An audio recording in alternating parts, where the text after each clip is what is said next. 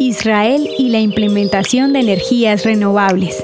Las energías renovables son aquellas que utilizan los recursos inagotables de la naturaleza, como la biomasa, las radiaciones solares o el viento.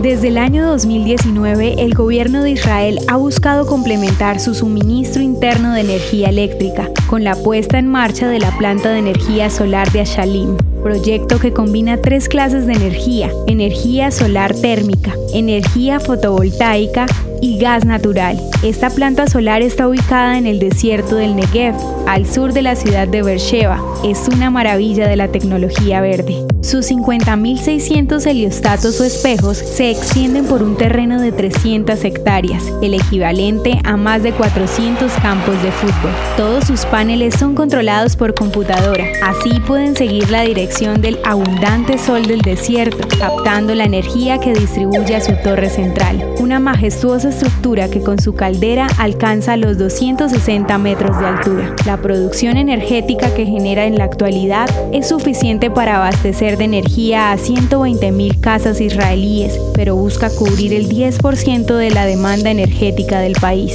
Esta impresionante hazaña de la ingeniería se ha convertido en un testimonio de cómo Israel, con su innovación tecnológica, contribuye con hechos para la reducción del fenómeno del cambio climático.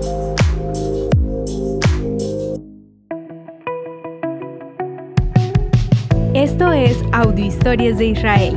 Si quieres apoyarnos, recuerda que puedes compartir, guardar o comentar.